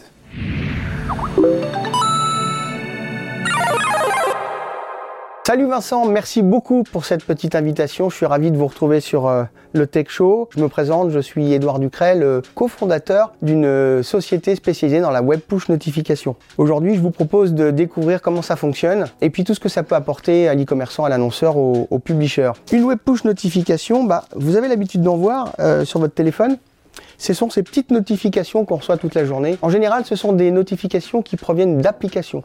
Et pour être très précis, ce n'est pas l'application qui vous envoie une notification, c'est le centre de notification. En d'autres termes, l'application est un logiciel qui passe commande au centre de notification. La web push notification, c'est le même principe, sauf qu'ici, c'est le navigateur, le browser, Chrome, Firefox, Edge, qui va passer commande à ce sacré centre de notification. Euh, il y en a deux, hein. on a euh, soit Apple et ça s'appelle iOS, soit on a un Android. Quels sont les avantages de ce format? Il y en a plein. D'abord, c'est un format qui fonctionne et sur mobile et sur ordinateur. L'intérêt de la web push notification, c'est que ça va s'afficher directement sur le device, c'est-à-dire l'écran de l'internaute, que ce soit sur son ordinateur ou sur son téléphone mobile. Alors, Qu'est-ce que ça change par rapport à la publicité classique traditionnelle? Beaucoup de choses. D'abord, on est protégé par rapport au risque d'image, ce qu'on appelle euh, la brand safety. Parce que la pub ne va pas s'afficher sur le support, mais directement sur l'écran. Aucun risque d'afficher euh, sa publicité sur un site euh, exotique, etc. La push notification ne peut pas se bloquer. Ça veut dire que même les internautes qui bloquent la publicité sont susceptibles d'accepter ce format et donc de, pour les e-commerçants de toucher des gens qui d'habitude ne peuvent pas être reciblés. Enfin, euh, la fraude est impossible avec ce format puisque c'est une relation directe entre la marque et l'internaute. Est-ce que ce média est intrusif? C'est vrai qu'on pose beaucoup la question, ça s'affiche vraiment directement sur un écran, on peut se poser la question. Bah, je vais vous dire un truc, oui c'est intrusif et c'est justement pour ça que ça fonctionne. En pub, plus c'est intrusif, plus ça fonctionne et inversement. Mais il faut aussi pas oublier tous les avantages qui euh, contrebalance cette euh, intrusivité. D'abord, il y a une notion d'opt-in, de consentement préalable. On ne peut pas recevoir une notification avant d'avoir accepté de la recevoir. La deuxième chose, comme on l'a dit, c'est comme ça s'affiche sur un écran, bah finalement on ne dérange pas l'internaute sur le site web qu'il est en train de visiter, la pub va s'afficher sur son écran. Troisièmement, euh, comme c'est très efficace, à peu près 40 fois plus efficace qu'une bannière en termes de taux de clic, bah en fait il faut donc 40 fois moins faire d'affichage publicitaire pour générer le même résultat, c'est-à-dire le taux de clic. Vous pourriez aussi me demander quand est-ce qu'il faut envoyer une notification, euh, est-ce que c'est le matin, est-ce que c'est le soir? Sincèrement, je pense que c'est les mêmes règles qui s'appliquent avec l'email marketing. Une web push notification a plus de chances d'être vue aux heures où l'internaute est devant son ordinateur ou son téléphone.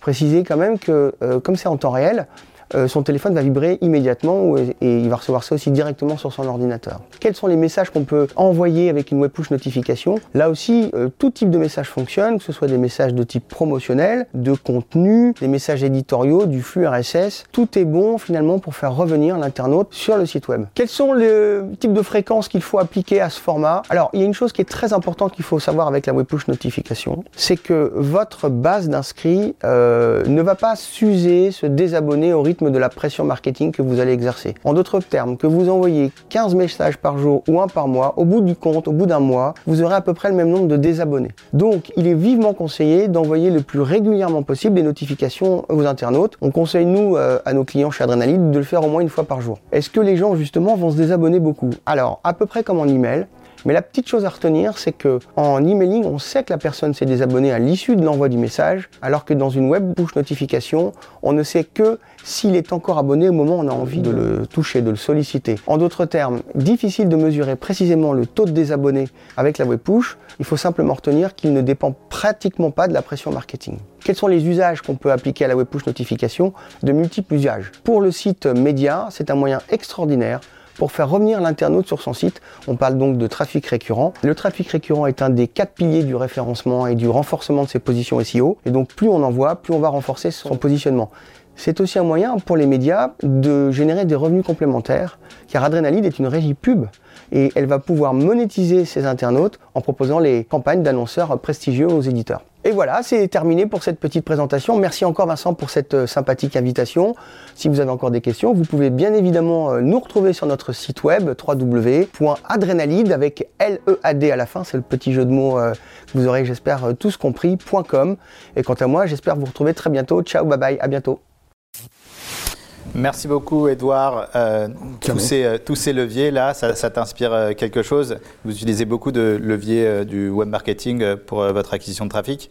Alors, alors d'abord, c'est clé. Hein. C'est vrai qu'on a l'impression que c'est vieux comme le monde et, et c'est super clair ce qu'il a expliqué. Euh, c'est souvent, euh, justement, c'est des trucs qu'on a l'impression qui existent depuis une éternité qu'on l'oublie. Donc c'est rentré dans le, dans le quotidien. Et, et, pour nous, acquérir le client, en fait, ce que c'est juste essentiel puisque plus il utilise, mieux c'est. Donc nous, on regarde euh, évidemment Et vous utilisez tous les leviers, l'email marketing, le, le, display, le search? Oui, euh, en même temps, comme on est un service à la fois B2B et B2C, donc pour les marchands et pour le client final, on se doit de, pas, de bien équilibrer tout ça. Euh, donc on fait les deux et, euh, et, souvent quand même on utilise des grands mass médias euh, pour, pour attirer tout le monde. Donc tout doit monter en même temps. Pinky, avec une telle carrière, euh, j'ai une question que j'aimerais te poser. Euh, est-ce que tu as un coach? J'en ai eu, j'en ai plus. Donc, tu es un coach professionnel, tu as déjà accompagné dans, ta carrière. Oui. Alors, parce que ici au Tech Show, on a un super coach. C'est vraiment une star des réseaux sociaux. Il fait des centaines de milliers de vues à chaque apparition. Euh, c'est un coach de personnalité, de star, d'entrepreneur. Euh, et il va nous présenter euh, sa nouvelle chronique, donc en ligne cette fois-ci. Il n'a pas pu venir aujourd'hui sur le plateau. et aujourd'hui, il va nous parler d'une problématique qui est clé hein, pour tout top manager, tout entrepreneur. C'est le why, donc la raison d'être de l'entreprise. C'est tout de suite le mot du coach. Merci Vincent. Aujourd'hui, on va parler d'un sujet à la mode qui obsède littéralement les entreprises, surtout lorsqu'elles sont confrontées à des tensions de recrutement. C'est la question du why. Raison d'être, entreprise à mission, sens commun, la doxa du moment, c'est qu'une entreprise digne de ce nom ne pourrait se passer de ce Graal humaniste sauf à rester figée au XXe siècle. Et depuis quelques mois, j'entends de nombreux CEO me confier Olivier, on n'a pas de why, nous on veut juste être numéro un sur notre marché, est-ce que c'est grave? Alors, le why d'entreprise, gros bullshit ou pas gros bullshit? Eh ben, ça dépend. On vous demande de répondre par oui ou par non, alors ça dépend, ça dépasse. Oui, et pour comprendre de quoi ça dépend, on va dézoomer un peu et s'intéresser à la notion de cohésion. Pour un être humain, appartenir à un groupe n'a rien d'évident car pour adhérer, il doit renoncer à une partie de sa liberté individuelle afin d'adopter les standards du groupe. Et ce renoncement provoque un débat intérieur qui revient à intervalles réguliers. Est-ce que je reste dans le groupe ou est-ce que je reprends ma liberté? Alors si ce genre de tiraillement est absolument naturel, il n'arrange pas les dirigeants, qui veulent, au contraire, attirer et retenir les meilleurs profils pour continuer à croître. Ces leaders s'efforcent donc par tout moyen de maintenir la cohésion et pour cela, il joue sur plusieurs leviers. Des leviers tangibles comme des augmentations, des actions gratuites ou des séjours à Marrakech, mais aussi des leviers intangibles comme la reconnaissance, le challenge collectif, la fierté d'appartenir à une culture forte et, au milieu de tout ça, le fait d'avoir une mission noble, un why d'entreprise. Donc, si la cohésion est bien un facteur indispensable à la survie d'une entreprise, le fait d'avoir un why n'est qu'un élément parmi d'autres dans cet arsenal. En conséquence, un why qui serait conçu sous la pression et sorti du chapeau par une agence, oui, ça risque de sonner bullshit. Et ça pourra même avoir des effets contre-productifs sur la cohésion, car les gens s'en apercevront très vite. A contrario, formaliser son why peut être une très bonne idée, si deux conditions sont remplies. La première, c'est d'avoir une structure solide. La structure, c'est la colonne vertébrale de l'entreprise, celle qui répond aux questions fondamentales du type où allons-nous? Qui fait quoi? Qui est le chef de qui? Qui arbitre quoi en cas de désaccord? 90% des problèmes de cohésion viennent de carences au niveau de la clarté des buts et de la structure. La deuxième condition pour qu'un why fonctionne, c'est de s'assurer qu'il soit en connexion directe avec les moteurs profonds du dirigeant, ceux-là même qui l'ont poussé à entreprendre. En un mot, le why ne se crée pas selon moi, il se révèle, se met en mots en écoutant attentivement le dirigeant parler de son entreprise. Je rajouterai qu'un why authentique est souvent une très bonne manière de remplacer ce que l'on peut appeler la folie des débuts. Quand on démarre une entreprise, la cohésion est évidente, car l'énergie des fondateurs irradie les équipes. Mais quand la boîte grossit, les collaborateurs qui la rejoignent ne vivent plus la même expérience et sont moins proches des fondateurs. D'où l'intérêt d'une culture forte qui prenne le relais, avec si possible un why qui aura valeur de totem. Je terminerai par une conviction forgée par l'expérience. L'environnement actuel de pénurie de candidats peut nous amener à considérer nos collaborateurs comme des clients à attirer et à satisfaire. On multiplie alors les avantages et les promesses à l'embauche. Pour moi, c'est une impasse. Une confusion entre la fin et les moyens qui s'avère perdant-perdant au final. Car soyons clairs, la raison d'être d'une entreprise, c'est d'apporter de la valeur à ses clients. Et les personnes qui la rejoignent doivent donc, avant toute chose, se sentir concernées par cet objectif. Cela n'empêche pas de créer une top culture, un village dans lequel on se sent bien pour travailler. Au contraire, c'est même une condition essentielle pour réussir. Mais c'est un moyen, pas une fin en soi. Allez, salut Merci beaucoup Olivier, euh, c'est un coach formidable, hein. c'est très intéressant à chaque fois tout ce qui, tout ce qui nous partage. Euh, Pinky, on va accueillir quelqu'un que j'apprécie énormément, euh, donc, qui va nous parler des dernières nominations, des transferts dans le digital. Je pense que tu, tu vois de, quelle rubrique je veux parler, c'est le mercato du digital qui va être présenté par Hervé Bloch, qu'on connaît, connaît tous. et il est même revenu accompagné donc, d'Alexandre Nobécourt qui lui va nous parler aussi des influents du, du secteur. Et donc c'est parti pour le mercato du digital d'Hervé Bloch.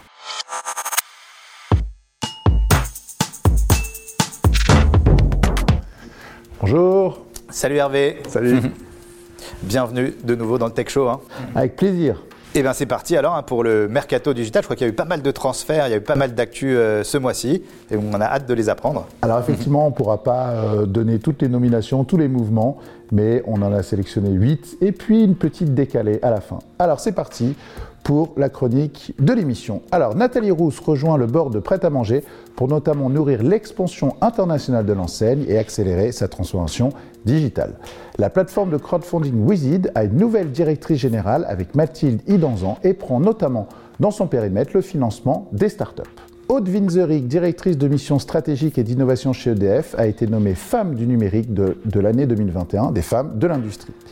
Edmond de Rothschild renforce son équipe de Corporate Finance and Digital avec l'arrivée de Jean-Charles Bernard en tant que directeur associé de la banque. Toujours chez Edmond de Rothschild, Marie de Pérignon a été promue directrice de la communication à l'automne dernier. De 10h à Monoprix, Flore Tiberguin a rejoint l'enseigne de distribution de Centre-Ville en tant que directrice de la marque et de la stratégie éditoriale. Cette création de poste est rattachée à Fuang Dongling Lele, Chief Marketing Officer de la marque. Stanislas Paulet a été nommé Global Director of Strategic Program de Payfit. Alors, pour euh, une nomination décalée, je voudrais revenir sur la nomination de Kate Borlongon, ex-directrice de la mission French Tech, qui a rejoint Content Square pour un poste tout à fait inédit chez cette licorne, Chief Impact Officer. L'écosystème tech est encore trop adepte de l'impact washing. Kat s'occupera du climatique, de l'inclusion, de la diversité en complément des sujets de croissance. Et si c'était ça, la croissance de demain? Qu'est-ce que vous en pensez? Ah c'est un bon sujet, hein, l'impact. Est-ce que justement, euh, chez Scalapay, euh, vous avez une politique RSE on va être forcément obligé de le faire et c'est pas uniquement parce qu'on veut faire du, greenwashing ou ce genre de choses. Je pense que l'entreprise sans sens, ça ne peut pas marcher. Et euh, tous ces problèmes, ah, cette problématique de l'environnement de la planète, c'est pas que la planète, c'est aussi l'humain qui a derrière. Et donc, je ne peux moi que saluer l'initiative de Content Square. C'est juste, c'est juste l'avenir. Au-delà de ça, ce qui est important, c'est que euh, aujourd'hui, les entreprises vont être valorisées quand elles auront démontré des logiques d'impact. Ce sera un indicateur extra-financier de valorisation de l'entreprise. Donc c'est plus pour ou contre l'écologie, c'est pour ou contre la valorisation de la croissance. Complètement d'accord. Et chez les Big Boss aussi, vous avez euh, une politique, chez une les Big Boss, on lance un dîner RSE et euh, probablement d'autres événements euh, autour du sujet. On va travailler aussi pour, euh, lorsqu'on déplace 700 personnes en avion, eh bien, de planter des arbres pour compenser l'impact carbone. D'accord. Donc on va travailler sur tous ces sujets. Donc Hervé, comme la dernière fois, tu es venu avec Alexandre Nobécourt qui va nous parler des, influenceurs, enfin des influents, des personnes influentes du monde du digital. donc on, va laisser la, la place à Alexandre pour cette rubrique, les influents du digital. Effectivement, Alexandre, je te laisse la place.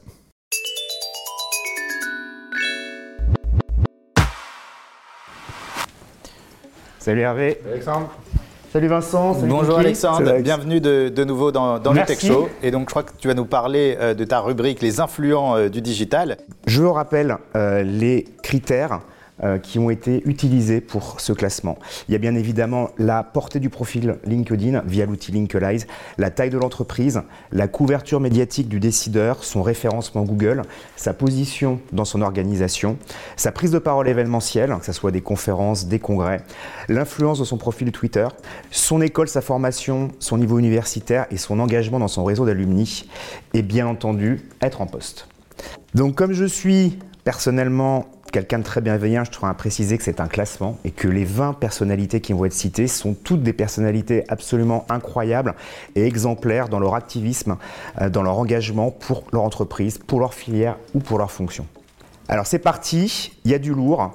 À la 20e place, on retrouve Jessica Del Perro de Crédit Agricole, suivie de Grégory Desfossés du groupe BNP Paribas, ainsi que son confrère Yves Tirot du groupe BPCE, à la 18e place. La banque est à l'honneur. En 17e position, Cécile Cabanis de chez Danone. À la 16e place, Élise Berthe le Duc d'AXA, dépassé d'une tête par Samuel Darouk de chez Nestlé, un big boss emblématique, nous pouvons le rappeler. On enchaîne avec Frédéric Verdaven de Nexity, Axel Daucher, le fondateur de Mec.org, Roxane Varza de Station F, tous les trois respectivement placés, 14e, 13e et 12e place. À la 11e place revient la nouvelle CEO France de Microsoft, Corinne de Bilbao. Alors, lui, il connaît bien l'émission de Tech Show, Vincent, pour avoir été invité d'honneur d'un épisode. C'est Tae Chris qui, euh, de ses exploits et ses records en roller, en passant par Danse avec les stars, s'est lancé dans un entrepreneuriat successful en créant On-Off qui a révolutionné euh, la téléphonie mobile via le digital. Euh, il est dixième de ce classement. Ensuite, Julie Chapon, cofondatrice de l'application Yuka, qui a révolutionné aussi la consommation et les modèles d'achat du grand public. Sébastien Missoff de Google France arrive juste après. Impossible n'est pas Niel, donc forcément Xavier Niel est classé à la septième position. Position suivante, un décideur qu'on connaît bien, un big boss de la première heure, c'est Julien-Henri Maurice du groupe Le Point. POC tu mérites bien ta sixième position dans ce classement. Alors avant d'annoncer le peloton de tête, deux pointures respectivement en cinquième et quatrième position, Octave Klaba, cofondateur d'OVH qui a révolutionné l'hébergement et le cloud, et Cyril Chiche de Lydia qui a simplifié les transactions financières entre particuliers. Alors, un plaisir de révéler Valérie Dagan du ministère des Armées en troisième position. Valérie qui a été présidente du jury de la Winter Edition 2019 by les Big Boss. À la seconde place du podium, des influents du digital, Nathalie Collin du groupe La Poste, qui euh, également s'était exprimée à l'occasion du gala sur ses engagements en matière de parité, en matière de responsabilité sociale. Et pour révéler le numéro 1, je pense Vincent et Pinky, ah, on a le suspense là, Pinky. tu as une idée de qui pourrait être le numéro 1 quel est, quel est, maintenant, quel est maintenant votre réflexe quand vous, dans ce contexte sanitaire un peu particulier, vous voulez prendre un rendez-vous pour faire tester, par exemple? Ah, je crois que ça y est, j'ai trouvé. Je crois qu'on a buzzé tout à l'heure. on a buzzé, on en a parlé déjà tout à l'heure, à notre avis. Est-ce que ce serait Doctolib? Exactement. Et le numéro 1 est le fondateur de Doctolib, Stanislas Niox Chateau, qui a effectivement aussi révolutionné l'usage euh, de la prise de rendez-vous, euh, des rendez-vous médicaux. Euh, voilà, c'était ce palmarès des influents du digital. On peut tous les applaudir. Bah, euh, bravo, bravo Alexandre en tout cas pour, euh, pour ce classement euh, qui est très intéressant et qui met en avant plein de personnalités digitales. Je pense que Pinky, tu devais en connaître certains. Oui, ouais, la et plupart. Stanislas, franchement, je, je, le trouve incroyable. Donc, voilà, donc juste sur la prochaine émission, on rajoutera Pinky, mais sinon c'était vraiment extraordinaire. Rendez-vous en, en, novembre 2022, t'inquiète pas Pinky. Pinky, j'ai une mauvaise nouvelle à t'annoncer. une très mauvaise nouvelle à t'annoncer. C'est bientôt la fin de cette émission. C'est bien, c'est Et ce que je te propose pour terminer cette émission, euh, c'est de faire une interview en partant de. Donc c'est parti pour l'interview en partant de. Pinky, est-ce que tu es prêt pour l'interview en partant de Bien sûr. Alors, Pinky, euh, qu'est-ce que tu te dirais en partant de chez un gros investisseur? Merci beaucoup de ton attention. En partant euh, de chez Sundar Pichai, le PDG de Google. Google moi. Google moi. Qu'est-ce que tu te dis en partant du travail? Encore une belle journée. Qu'est-ce que tu te dis en partant euh, d'une personne qui te dit réfléchis bien à mon offre? Peut-être pas. Qu'est-ce que tu te dis en, que tu t'es dit en partant de ces showrooms privés? Je dis merci beaucoup, les amis. En partant de chez le secrétaire d'État au numérique? Euh, On peut peut-être travailler un peu mieux ensemble. Ah, tu penses qu'il y a encore beaucoup de choses à faire euh? Non, mais c'est très bien. La politique, ça t'intéresse? Bah, Comme je te l'ai dit tout à l'heure, c'est une petite... euh, Ah, ouais, peut-être dans faire- un faire le- prochain, le, euh, bien commun, je pense que c'est pas mal. Dans un prochain projet. Euh, Qu'est-ce que tu te dis en partant de chez Stuart? On peut encore rouler mieux. En partant d'une entreprise qui veut te débaucher Euh, Peut-être euh, la prochaine fois. Et enfin, en partant d'un rendez-vous avec euh, le fondateur de Scalapay On va faire de très belles choses et ce n'est pas fini.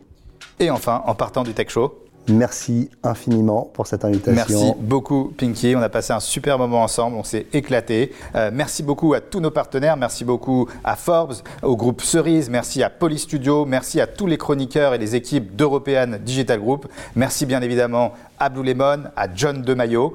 Euh, merci à tous d'être de plus en plus nombreux à nous suivre. Vous êtes plusieurs centaines de milliers à nous suivre euh, sur les réseaux sociaux chaque mois. Donc merci à tous de nous avoir suivis. On se retrouve le mois prochain pour un nouveau Tech Show et d'ici là, restez connectés.